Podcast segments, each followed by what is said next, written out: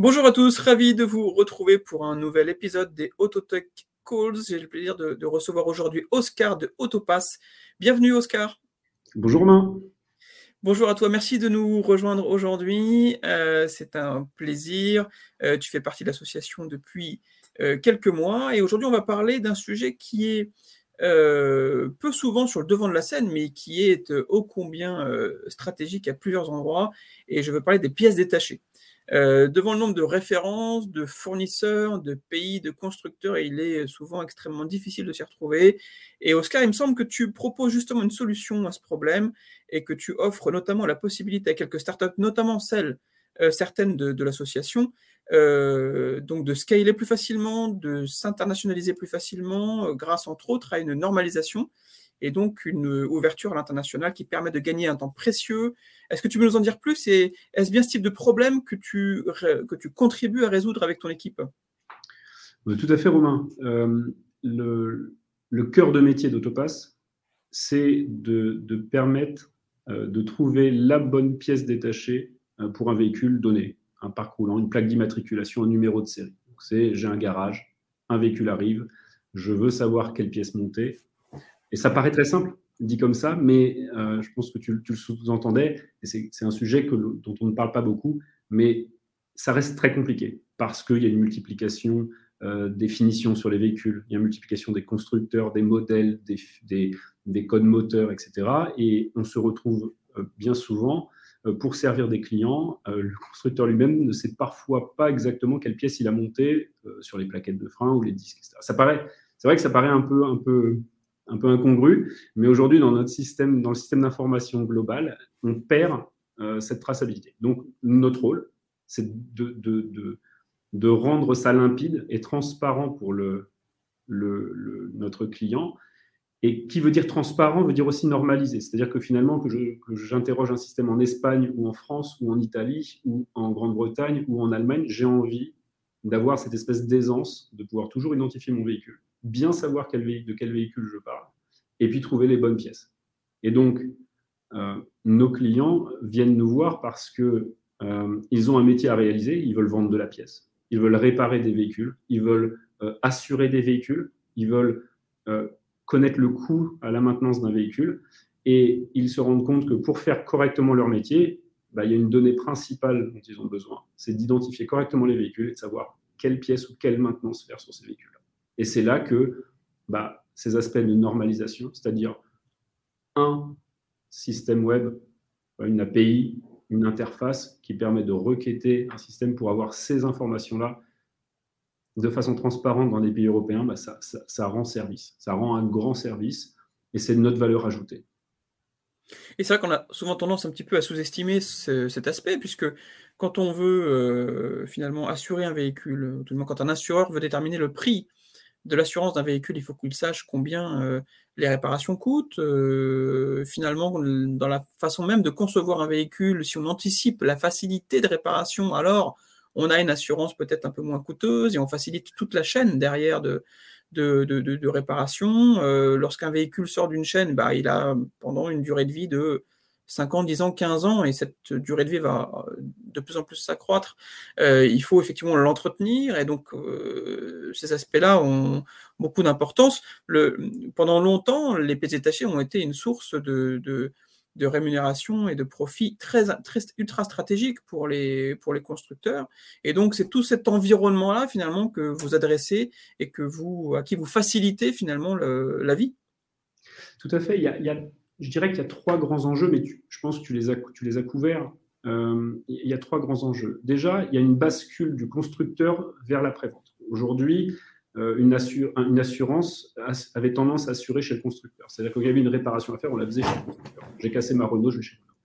Euh, en fait, il y a une bascule qui est faite. Et les grands groupes de la prévente commencent à prendre ces, notions-là. Donc, en fait, on, on, a une bascule du constructeur qui est censé savoir à plutôt une réparation multimarque dans l'aftermarket où la pièce détachée n'est plus la marge, où, la marge ne se fait plus au niveau de la pièce détachée, puisque les marges sont, très basses. Donc ça, c'est le, premier point, c'est cette bascule, donc constructeur vers après-vente. Ensuite, euh, le, deuxième aspect que, tu as cité aussi, c'est le fait que eh bien, les véhicules circulent et qu'on a racheté des véhicules sur le bon coin, je vais acheter un véhicule qui vient d'Allemagne, je vais acheter un véhicule qui vient, etc. On le, réimmatricule en France, etc. Et donc, euh, on n'a plus la voiture qui a fait son trajet de 60 km euh, autour du, du, lieu de production de la concession. Et donc, on va avoir besoin, pour un petit garage, j'ai envie de dire de province, entre guillemets, on va tout de suite avoir besoin d'avoir un grand panel d'informations, de millions de pièces, croiser des millions de pièces ensemble pour avoir la bonne réponse. Et puis, il y a l'instantanéité, euh, le geste parfait. Aujourd'hui, on est noté sur le fait qu'on répare bien un véhicule ou pas. Si j'attends une heure de plus, je vais être pénalisé. Donc, ne pas se tromper sur une pièce détachée lorsqu'on la commande, c'est critique. Donc, la, société nous amène à ces besoins extrêmement naturellement, en fait. Et nous, bah, bah en étant dans ce domaine-là, on, voilà, on s'assure de répondre à ce besoin-là, parce que si tu réponds à aucun besoin, évidemment, euh, tu n'as pas de sens. Ah, c'est ce que j'explique toujours quand je fais ces, échanges-là avec les entrepreneurs, c'est vraiment, et à ceux qui nous écoutent, c'est que euh, euh, si tu ne résous pas de problème en créant une boîte, enfin si ta boîte ne résout pas de problème, elle ne fera pas de chiffre d'affaires, et si le problème que tu résous, tu as des clients en face qui ne sont pas prêts à payer ou qui ne considèrent pas ça comme urgent, prioritaire, ça ne fonctionnera pas non plus. C'est-à-dire qu'il faut toujours confronter la, théorie à la réalité. Il faut sonder le client avant même de se lancer. C'est très important de bien sonder la, douleur. Donc, ce que j'en comprends, euh, euh, Oscar, c'est que du coup, euh, tu mets à disposition des API de, boîtes digitales natives ou non natives, où tu dois être dans l'éducation, j'imagine, dans l'évangélisation, pour leur permettre d'accéder à un catalogue de pièces le plus rapidement possible et avec le moins, le moins d'erreurs possible finalement. Oui, oui, c'est tout à fait. Alors évidemment, les digital first et, finalement les gens qu'on rencontre euh, à la France, euh, enfin France Autotech, euh, la plupart sont digital natives et effectivement, c'est des gens avec qui bah, il y a un langage commun, il y a une facilité de créer des connexions, d'échanger des données, etc. Mais France Autotech ne couvre pas l'intégralité des gens qui vont travailler avec nous et des grands groupes, qu'ils aient différents niveaux d'avancement dans la digitalisation ont besoin d'identifier des véhicules, ont besoin d'accéder à un catalogue de pièces, ont besoin de vérifier, euh, par exemple, des fleeters, des gens qui, qui, ont des fleet, des, fleet managers. Ils ont besoin de savoir annuellement combien leur flotte leur coûte, année après année. C'est indispensable. Sans ça, tu, tu, mets la clé sur la porte, ou alors, euh, ou alors tu as de la chance. Mais dans ce cadre-là, ces gens-là, qui peuvent avoir différents niveaux d'avancement, encore une fois, dans la digitalisation, doivent faire appel à nous et on saura nous trouver l'interface qui leur conviendra le mieux. Donc ça peut être une interface graphique, web, euh, qu'ils intègrent dans leurs outils. Donc, entre guillemets, on se plie à leur fonctionnement. Ou des gens qui disent non, attendez, nous, l'interface, on est au top du top et on a juste besoin du flux de données. On veut, par contre, la fois, elle doit être précise. Donc l'esthétique ne compte pas, mais la qualité de l'information est très importante. Et donc, en offrant ces deux canaux de distribution de la donnée, on arrive finalement à répondre à une grande majorité de, voilà, du besoin. Après, on, a travaillé euh, à se plier vraiment à des gens qui avaient, euh, notamment avec, euh, c'est le monde un peu de, gens comme Ray Parker, qui vont avoir, qui vont travailler vraiment avec des, petites structures, qui ont l'habitude du papier, qui ont l'habitude de, de rentrer des fichiers Excel, etc. Mais on sait travailler aussi avec ces gens-là pour répondre quand même à leurs besoins. Mais là, c'est vraiment un peu comme EDF qui couvre le dernier kilomètre, c'est-à-dire qu'on va faire vraiment un effort très grand pour un, pour un petit lot de business. Mais ça peut être notre rôle aussi, c'est d'être euh, capable multicanal et être, euh, ça s'appelle pas être omniscient, mais c'est voilà, multi, voilà, être polymorphe et être capable de s'adapter à toutes les situations. D'accord. Alors, c'est vrai que finalement, euh, donc la notion de data, et de digitalisation, euh, de normalisation. Euh, euh, dans beaucoup de métiers et dans beaucoup de startups de, de France Autotech, effectivement, ce sujet est, crucial. et je pense notamment à Carpe Diem. Quand on a échangé, Carpe Diem, c'est une solution qui permet de, payer son carburant depuis son tableau de bord. Et finalement, en digitalisant la relation que le client a avec le pétrolier, ça leur a permis de mettre en place des programmes marketing, de finalement inventer une nouvelle relation euh, digitale euh, que le pétrolier a ou que le constructeur a avec son client. Donc finalement, cette digitalisation leur a ouvert une nouvelle voie. Euh, c'est-à-dire que le, prétexte, c'est d'avoir une meilleure expérience client, mais finalement derrière, quand le client s'onboard dans ce, dans ce canal-là, dans ce programme-là, alors on peut lui adresser des, des, messages publicitaires et comprendre à qui on parle, qui vient chez nous, parce qu'aujourd'hui, quand un client va chez un pétrolier, il paye en carte bleue et finalement le pétrolier ne sait pas à qui il a affaire, hormis via des, cartes de fidélité euh, pour certaines parties de clientèle. Donc, est-ce que toi, dans la, dans la data que tu collectes, dans la data que tu gères, est-ce que tu justement tu as réussi à trouver ou est-ce que tu envisages de trouver euh, ou tu peut-être espères trouver des, euh, des puits, des relais de croissance que tu n'aurais pas trouvé si tu n'avais pas digitalisé et collecté toute cette data ah, c'est évident notre, métier, aujourd'hui, il est impensable de faire notre métier sans être 100% euh, digital. Et je dirais même euh, au niveau euh, un peu hype aujourd'hui, qui est l'analyse de données massif. je ne dis pas le data mining parce que c'est trop à la mode, j'aime pas, pas ces mots-là, mais si tu veux, il y a, y a, toute cette gamme d'algorithmes de, de, traitement de données qui est, enfin, qui est juste indispensable. Sinon, on est comme les autres, en fait. Sinon, on fait ce que les gens ont fait depuis 20 ans et c'est bien.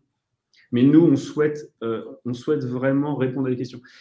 Je vais, je vais, je vais, donner un exemple. Euh, aujourd'hui, si tu te, si tu te, te, te, fixes stricto sensu aux données que tu reçois, en fait, une batterie sur ton véhicule, en gros, il n'y en a qu'une par marque, parce que c'est l'ampérage pile que le constructeur a mis sur ton véhicule. Mais aujourd'hui, une batterie, tu as deux options. Tu peux surampérer ton, ta batterie pour permettre bah, de faciliter le démarrage en hiver, parce que et donc tu sors des sentiers battus, tu sors de la piste en fait, tu es dans, dans le hors-piste. C'est plus stricto sensus que les données te fournissent. Donc, est-ce que j'ai faux, est-ce que j'ai bon euh, quand je donne ma réponse purement constructeur bah, Il y a des mécaniciens qui vont dire oui, oui, oui, tu, as faux. Parce que si tu as un bon client qui a du mal à démarrer l'hiver, surampère légèrement sa batterie. Puis au passage, tu fais une marche supérieure. Et à contrario, si tu as un véhicule qui a 15 ans et qui roule peu, à quoi ça sert de mettre une batterie qui est équivalente à celle d'origine? Peut-être que, au contraire, tu peux avoir quelque chose peut-être de meilleur marché qui sera compatible, qui démarrera ton véhicule, mais finalement que tu paieras beaucoup moins cher et, ton retour sur investissement en tant que client, il sera finalement il sera, il sera très bon. Donc ce qu'on veut dire par là, c'est qu'aujourd'hui, pour adapter aux besoins précis de notre client, ce qui est, ce qui est devenu le, le B à bas du business, tu es obligé de, quelque part, trahir la donnée initiale, euh, canonique, euh, la voie royale, quelque part. Tu es obligé de, l'enrichir. Ou de l'enrichir finalement. Tu l'enrichis avec effectivement une nouvelle donnée qui est euh, l'usage client ou le budget dont le client dispose.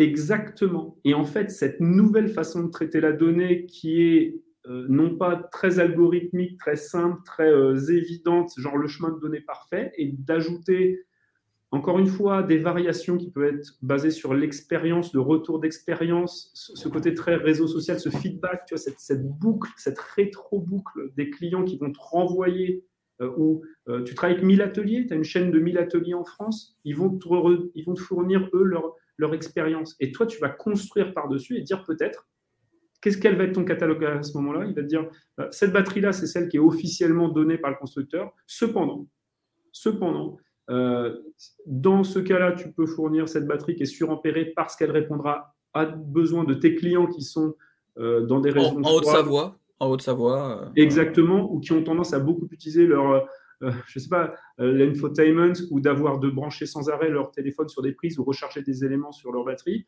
Et à contrario, euh, voilà, la grand-mère qui est dans son petit patelin et finalement qui sort pas trop et, pour qui tout va bien et qui, fait, qui a sa voiture qui a, 15 ans, bah peut-être finalement lui mettre une batterie qui lui coûtera moins cher parce qu'elle n'a pas une grosse retraite et que finalement ça, ira très bien. Donc cette, cette, humanisation quelque part de la donnée coûte extrêmement cher au niveau de l'algorithmie, au niveau de ces nouveaux principes, de ces nouveaux concepts d'algorithmie. Et donc, si tu n'es pas, si pas j'ai envie de dire, au top aujourd'hui de ce qui se fait, bah, bah tu ne pourras pas répondre à ce besoin-là. Et donc, de mon point de vue, tu n'apportes rien sur le marché. Donc, finalement, est-ce que tu as un sens? Voilà.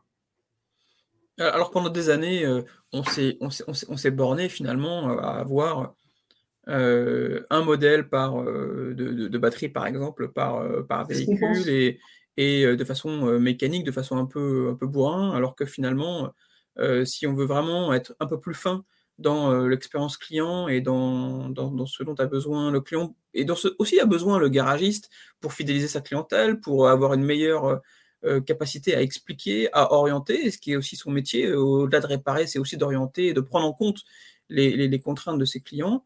alors effectivement, il faut que cette donnée soit disponible.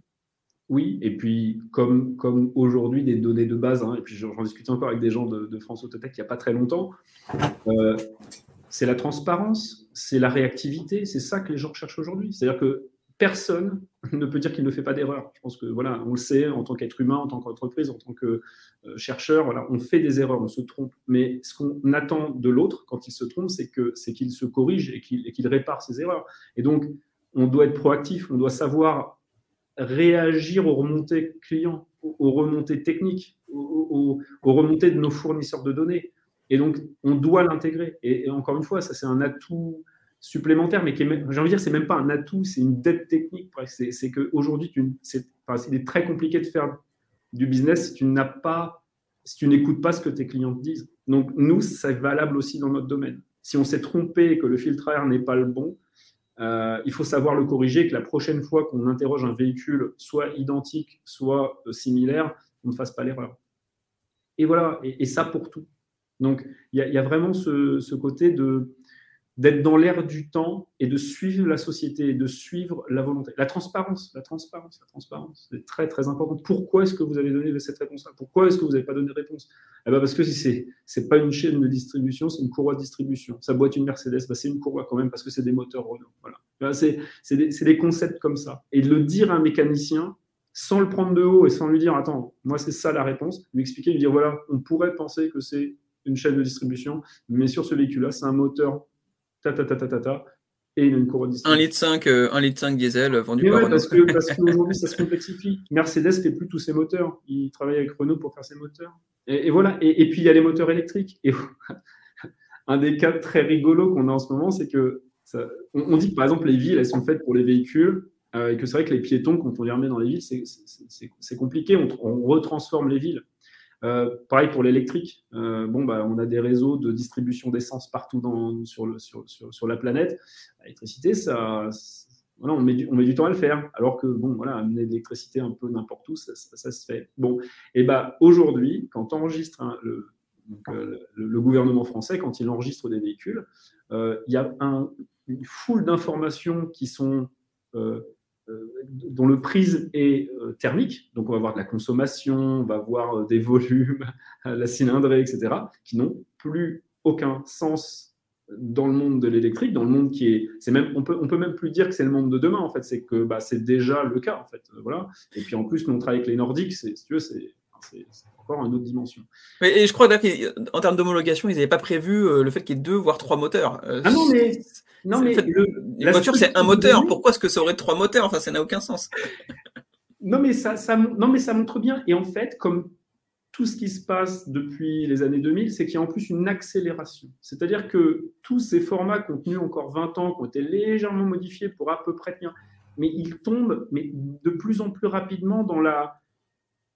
Dans, oui, dans ces ça, ils sont en contraire à la réalité. Quoi. Et, euh, et je pense que aujourd'hui, il va y avoir des transitions à faire dans euh, oui, l'enregistrement des véhicules, la préfecture de police. Enfin, je, parlais hier avec un, ami qui a, euh, à titre personnel, 25 véhicules euh, en flotte sur,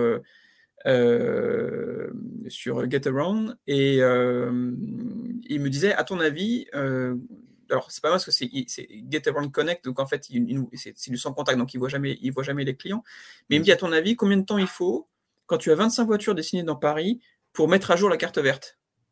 Cette, fucking carte verte d'assurance qui est sur le pare-brise, euh, qui en fait est un truc euh, qui date, euh, qui n'a aucun sens, plus aucun sens. il me dit mais il faut deux jours, il faut deux jours. Et donc, euh, tu as l'impression que ce business est rentable. Et en fait, quand tu passes ou tu confies à un gestionnaire le fait pendant deux jours de mettre à jour les cartes vertes, ça te, ça te rend dingue, ça te coûte, ça te coûte une fortune. Euh, et, donc, j'imagine ça pour toutes les flottes, euh, tous les flitters qui ont des centaines, des milliers de bagnoles, juste ce problème de mettre à jour la carte verte. Euh, alors que euh, tu peux très bien mettre un code barre ou un QR code et quand euh, le flic passe, bah, il arrive à scanner pour mettre une amende. Pourquoi est-ce qu'il ne scannerait pas la, carte verte mais, bien sûr, et puis, et puis aujourd'hui, je veux dire, le Bitcoin, ça n'est pas forcément utilisable que pour spéculer. Enfin, ce que je veux dire, c'est que enfin, qu'il y, a des, y a des technologies aujourd'hui utilisées massivement qui résolvent exactement ce genre de problème. Et mais, effectivement, je pense que les, choses avancent, il y, a, des bonnes initiatives. La France n'est pas le mauvais élève. La, France n'est pas pour, connaître un peu tous les systèmes européens. Euh, dire, en Espagne, c'est beaucoup, beaucoup, beaucoup plus loin technologiquement. Mais on voit que la France, qui est un des très bons élèves, et eh ben là, elle n'a pas géré, elle a, pas géré la vague électrique au niveau du recensement, au niveau. Mais, et les assureurs, c'est pareil. Les assureurs, c'est pareil. Aujourd'hui, par exemple, des assureurs, euh, et puis les gens comparent. Je veux dire, ce qu'on avait l'habitude de comparer sur Booking quand tu vas en voyage, Aujourd'hui, on va le demander aux assureurs. Et aujourd'hui, euh, les gens le font déjà. Euh, j'ai ma voiture, voilà la plaque. Euh, quelles sont les propositions? Bah, Qu'est-ce qu'il faut pour pouvoir assurer un véhicule? Eh ben, Il faut regarder combien ça coûte en maintenance, il faut regarder l'âge, il faut regarder plein de choses. Donc, accéder à énormément de données de, de, tiers, avoir des données techniques sur la maintenance, etc., pour avoir une idée du coût d'entretien, de, le coût d'entretien, le coût de la vie d'un véhicule. Et, et ça demande, voilà, ça demande beaucoup de données. Et, il y a encore beaucoup de problèmes de normalisation et puis d'accès aux données. Il y, a, il y, a, des gros chantiers encore. Il y a des gros chantiers. Il y a, de très beaux chantiers encore. Alors explique-nous un peu l'historique de la boîte, parce que je crois que derrière euh, Autopass, il y a une belle histoire, notamment euh, tu étais le, first employee, si j'ai bien compris. Raconte-nous un petit peu, c'est né en 2013, c'est ça? Oui, fondé en 2013. Euh, Luc Azilinon, qui est, euh, que je remercie, voilà, qui, a eu, une très très belle idée, qui s'est dit bah, aujourd'hui, pour savoir donner une pièce précise sur un véhicule, il faut, appeler le constructeur, on n'a pas le choix. Et en fait, ça, a été un, changement complet de, modèle. Et, il a eu cette idée. Et en fait, j'ai concrétisé cette idée techniquement, c'est-à-dire qu'en fait, il, a eu l'idée, il me l'a expliqué, il, a, posé le projet, il a lancé les connexions. Et, moi, j'étais vraiment, voilà, j'étais CTO à l'époque et il m'a employé first, employee, comme tu disais, en 2013. Euh, vraiment, on a lancé, les bureaux étaient, euh, pas un bureau, il n'y avait même pas de connexion Internet. Et on a lancé le, sujet. Et donc, lui s'occupait de, du marketing et de, pousser l'idée, d'aller convaincre des gens que l'idée était bonne. Et de l'autre côté, moi, je travaillais dur avec une équipe pour euh, bah, faire en sorte que ce soit concret, que ce soit une réalité, qu'on ait un service web, qu'on ait un site à lancer. Donc voilà, 2013. Euh, et, oui, effectivement, ça a, été, euh, ça a été difficile, je pense, comme tous les gens qui lancent des entreprises sur une idée un peu novatrice, c'est qu'il bah, y a des gens qui ne comprenaient pas ou qui disaient que de toute façon, ça ne servait à rien.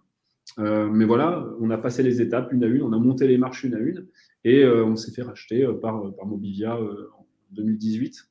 C'était un peu la consécration, puisque Mobivia, c'est quand même Noroto, Midas, Carter Cash, ATO en Allemagne. Voilà, c'est un beau groupe familial français qui qui fait du travail sérieux euh, dans l'aftermarket en Europe, mais, je tiens, le, à dire, avec le mandat euh, de rester toujours challengé parce que on ne sert pas que le groupe. Et notre l'idée, c'est de dire que on doit partager la data. La, la data, la connaissance du parc de véhicules, la, connaissance de l'aftermarket, les erreurs qu'il y a eu, les corrections qu'il peut y avoir, doit être partagée. Finalement, le, la compétition se fait sur euh, la réparation, le service client, le pricing, la logistique, etc. Mais la, donnée d'affectation, euh, finalement, doit être menée par euh, quelqu'un qui se permet de partager, de mettre à disposition les données de façon normalisée. Mais tu sais, être toujours challengé, moi, je, challenger, je, je pense souvent à ce que euh,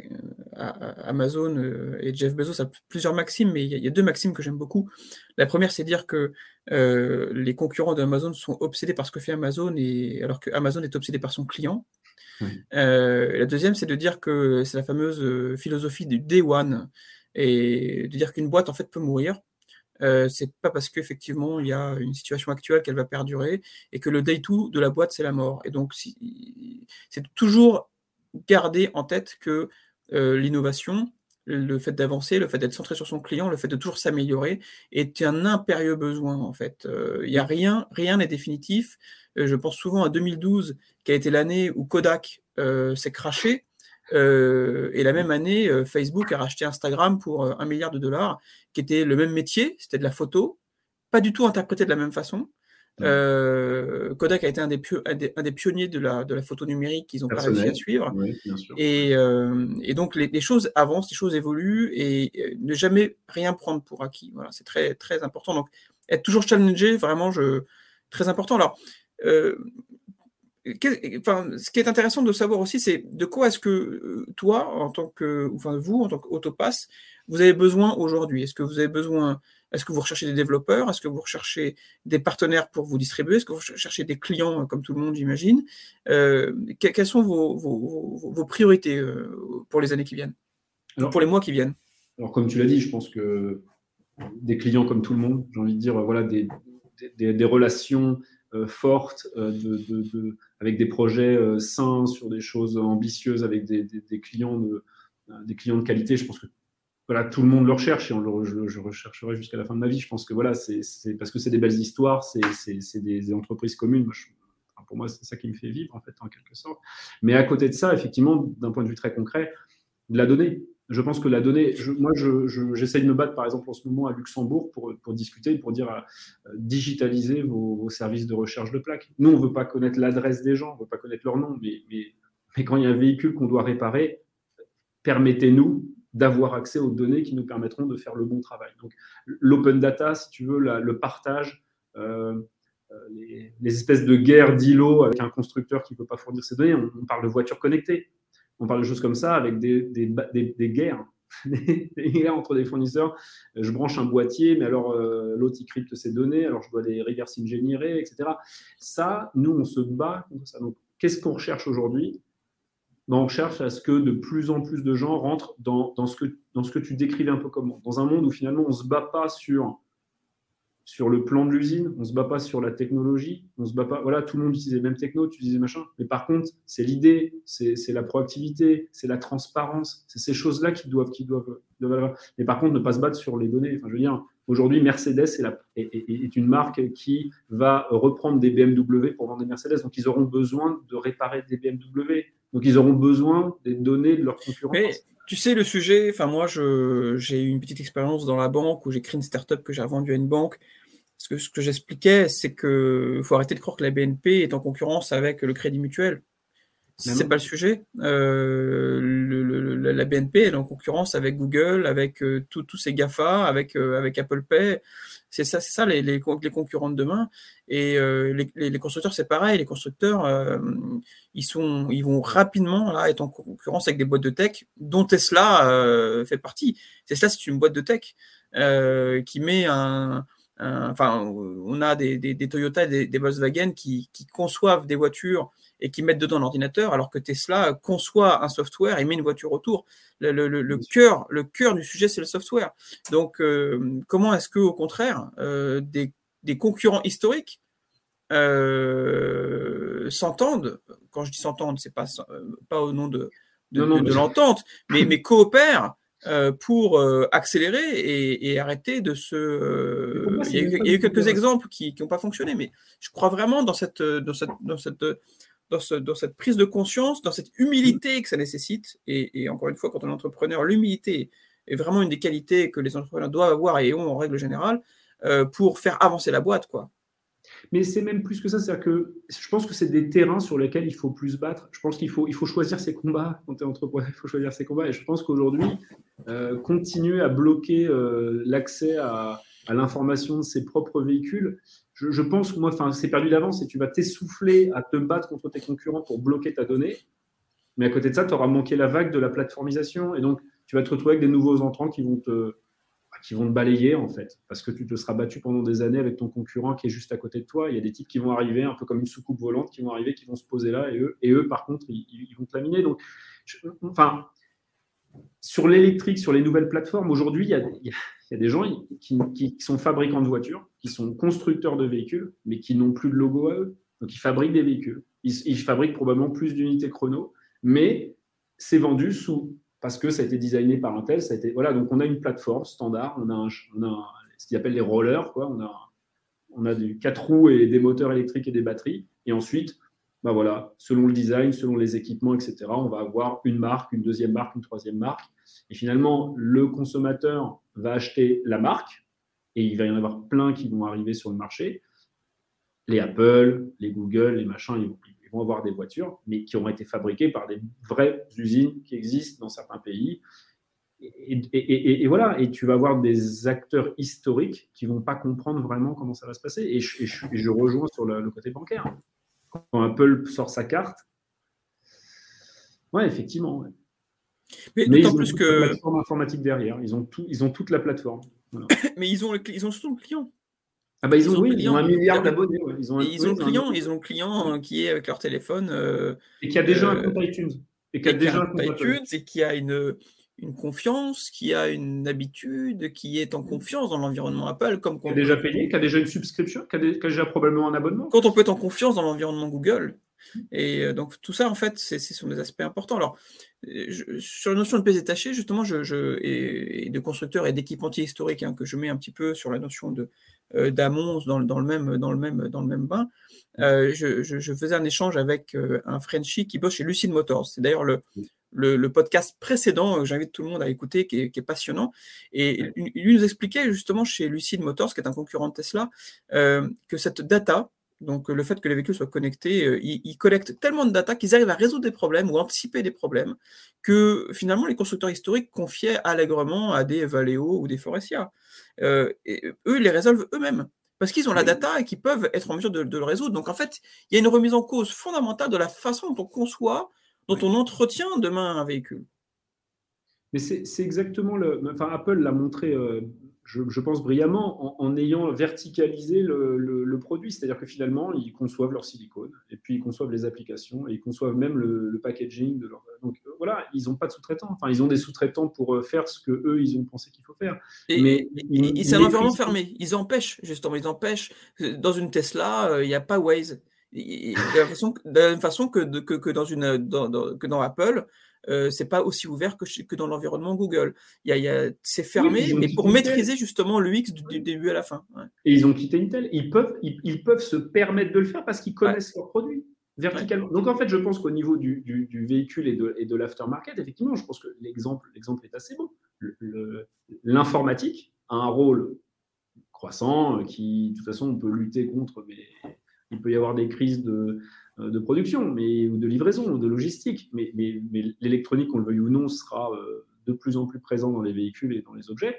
Euh, on parle de la voiture autonome. Il y a de la voiture autonome, etc. Donc aujourd'hui, on amène encore son véhicule se faire réparer, mais on n'est pas très très loin d'avoir de commencer à voir des flottes entières bah, aller se rendre d'elles-mêmes toutes seules au garage pour la maintenance. Donc la maintenance doit s'adapter à ça. On ne change plus les mêmes pièces.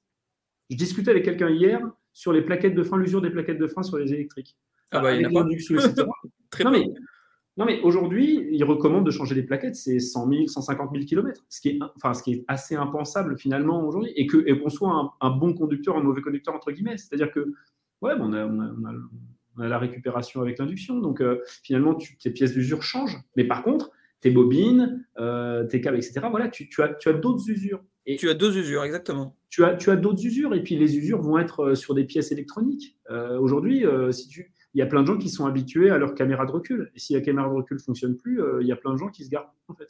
Enfin, tu vois, c'est, il y a, y, a, y a, une migration des choses, et l'aftermarket et, un groupe comme Ovia est obligé de suivre. Et donc, au niveau des pièces, il y a des pièces qui sont le, le, le précaré, la protection, enfin, qui, qui, sont captives du, du constructeur, qui aujourd'hui euh, pose des soucis. Euh, parce que bah, c'est voilà. Euh, bon, on donne des plaquettes de frein, on donne les références des plaquettes de frein, mais alors la caméra de recul, ou le capteur de panneau, ou la caméra. ou le, lidar. Le lidar. et, les lidars, et je descends un pare-choc, j'ai tous les capteurs de proximité que je dois recalibrer, etc. Donc, il y a une transition à faire, mais ça veut dire qu'il y a une transition des gens, de la main-d'œuvre, de, la connaissance, des datas. C'est très intéressant de voir comment se positionnent aussi des entités. Mais aujourd'hui, en tous les cas, ce que nous, on recherche, et, tous les gens avec qui on discute, on recherche quand même l'open data. Le but, c'est de partager ces données-là et de plus en faire un, bloquant. Par contre, après, tu dois te battre sur d'autres choses. Tu dois te battre sur la, qualité, sur euh, le, voilà, encore une fois, le fait que ton client soit, soit content de la réparation, le geste parfait, des choses comme ça. Euh, la transparence, l'économie circulaire. Je pense qu'il faut là, faut pas lutter contre l'économie circulaire. C'est idiot de lutter contre l'économie circulaire. Donc, il faut aller dans le sens de l'histoire. Et nous, le but, bah, c'est d'être, euh, d'essayer de, s'engager du, bon côté de la force quelque part. Voilà. Hmm. Du bon côté. C'est vrai qu'il y a beaucoup de, beaucoup de, de, sous-jacents qu'on, ne, dont on ne subodore même pas l'existence, hmm. mais qui sont effectivement impactés par cette, par cette mutation. Et en même temps, la révolution digitale dans le secteur automobile ne se limite pas du passage du thermique vers l'électrique. C'est un rapport totalement différent qu'on a avec sa voiture. Euh, le software joue un rôle euh, de plus en plus, de plus, en plus prégnant. Et, euh, et donc, en tout cas, moi, j'invite et je, sensibilise tous les acteurs de cette chaîne de distribution et de, réparation à, y aller, quoi, et, ne, pas se freiner parce que parce que, parce que les enjeux demain, il y a de nouveaux enjeux qui vont arriver, et que s'ils prennent du retard sur des choses qui euh, sont à leur portée, euh, ils seront en retard, encore plus en retard sur le reste. Quoi. Les, choses vont accélérer de façon exponentielle. Ah, ah moi, je pense qu'on sort vite de la route. effectivement, je pense que les sorties de route sont plus, plus rapides. C'est que si tu as perdu le. Si tu prends pas la bonne sortie, c'est, ça, ça, va. Enfin, je, moi, je trouve hein, que ça va de plus en plus vite. Euh, tu n'as plus, plus de clients. Ils arrêtent et puis ils basculent il bascule chez quelqu'un d'autre, et puis euh, voilà. Mais c'est ça, le sujet en fait. C'est que en fait, euh, pendant longtemps, le client était captif. Hmm. Et maintenant, en fait, il ne l'est plus. Moi, j'étais j'ai assisté à une formation chez Facebook où le, patron de Facebook France est arrivé en, introduisant le propos en disant Je vous rappelle que tous vos clients viennent avec un téléphone à la main. Hmm. Ils trouvent l'itinéraire via un smartphone, ils vous, ils vous ont trouvé via un smartphone. Euh, donc, les, ce sont les clients qui décident, ce sont les clients qui changent, ce sont les clients qui ont basculé sur le mobile. Donc, euh, et c'est le client qui paye. Donc, et c'est le client qui décide. Donc, à un moment, faites-le, quoi. Faites-le parce que le client a commencé à le faire déjà, quoi. Oui, et puis on te comparera, et puis euh, tout est fait aujourd'hui pour que tu changes facilement. Alors, des grands professionnels de te, capturer captivité, ça existe encore énormément avec les réseaux sociaux, etc. Mais d'un point de vue global, euh, aujourd'hui, tu vas dans un magasin, euh, tu as déjà regardé le prix de l'objet. Enfin, dire, euh, tu vas au supermarché, tu vas acheter des Lego pour tes enfants, tu vas regarder le prix, tu vas regarder si tu peux pas l'avoir moins. je veux dire, n'importe qui fait ça partout, et l'assurance, etc. Donc aujourd'hui, sur quoi tu vas te battre? Bah, Sur le fait d'être transparent, sur le fait d'être toujours à la pointe, de toujours avoir la techno qui va, d'avoir, de ne pas être offline, d'être toujours joignable, d'avoir cette euh, réactivité à l'erreur, euh, de les gens toléreront une erreur, mais pas deux fois, etc., etc., etc. Donc ça t'oblige, toi, à te maintenir comme ça.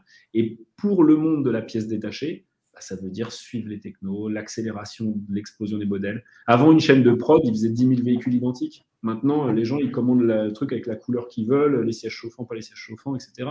Et aujourd'hui, sur une chaîne de production, savoir exactement ce qui a été monté, ça devient, ça devient de plus en plus compliqué. Donc derrière, nous, bah, il faut qu'on suive. Est-ce que, as, est-ce que tu as, de l'aide Est-ce que tu as de la DAS? Est-ce que tu as, euh, euh, voilà, est-ce que tu as tel équipement ou tel autre? Est-ce que euh, et, tout, et tout ça dans un environnement où effectivement il y a un, héritage, ce qu'on appelle le legacy d'une usine, souvent d'un support, euh, d'un écrin euh, industriel. Euh, mais, ces sujets-là, et c'est des sujets que moi j'ai beaucoup travaillé sur la banque aussi, banque et automobile, hein, c'est souvent le même sujet, c'est de dire est-ce qu'il faut préserver le passé du futur ou est-ce qu'il faut préserver le futur du passé? Oui. c'est un sujet philosophique, mais que les décisionnaires et les managers vont devoir trancher. Oui, mais tu, vas et puis tu vas voir les clients qui vont te, qui vont mettre les pieds dans le plat et qui vont, qui vont penser pour réparer une voiture des années 90 comme ils réparent, euh, je sais pas, une, 5008. Et ils estiment que tu vas dans un garage, euh, tu devrais pouvoir avoir toutes les informations. Donc nous, nous aujourd'hui, par exemple, on travaille avec euh, des gens qui font des voitures de collection et ils attendent le même niveau de service qu'un véhicule connecté. Et on est quand même dans une époque incroyable, enfin voilà, où il y a des gens qui roulent encore avec euh, des, des, BM des années Twist et, euh, ou des Mercedes euh, un peu de collègue. On, est dans, une époque contrastée. Ouais, ouais, ouais, c'est ça.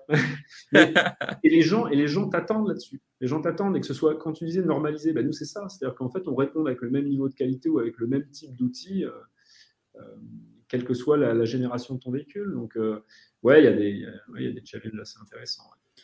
Bon, bah, très bien, Oscar. Écoute, c'était un plaisir d'échanger avec toi. Euh, j'espère que euh, nos auditeurs, téléspectateurs, euh, et, enfin, podcasteurs euh, youtubeurs apprécieront cet échange. tu es joignable, j'imagine, sur les réseaux sociaux, sur autopassgroup.com, je crois, c'est ça Bien hein? sûr, bien sûr. donc voilà, si vous avez des questions, n'hésitez pas à solliciter Oscar. Encore merci pour, cette, pour cet échange. Et puis on se, voit, on se voit très bientôt, je crois, lors d'un prochain rendez-vous France Autotech. Ah, écoute, avec, avec grand plaisir.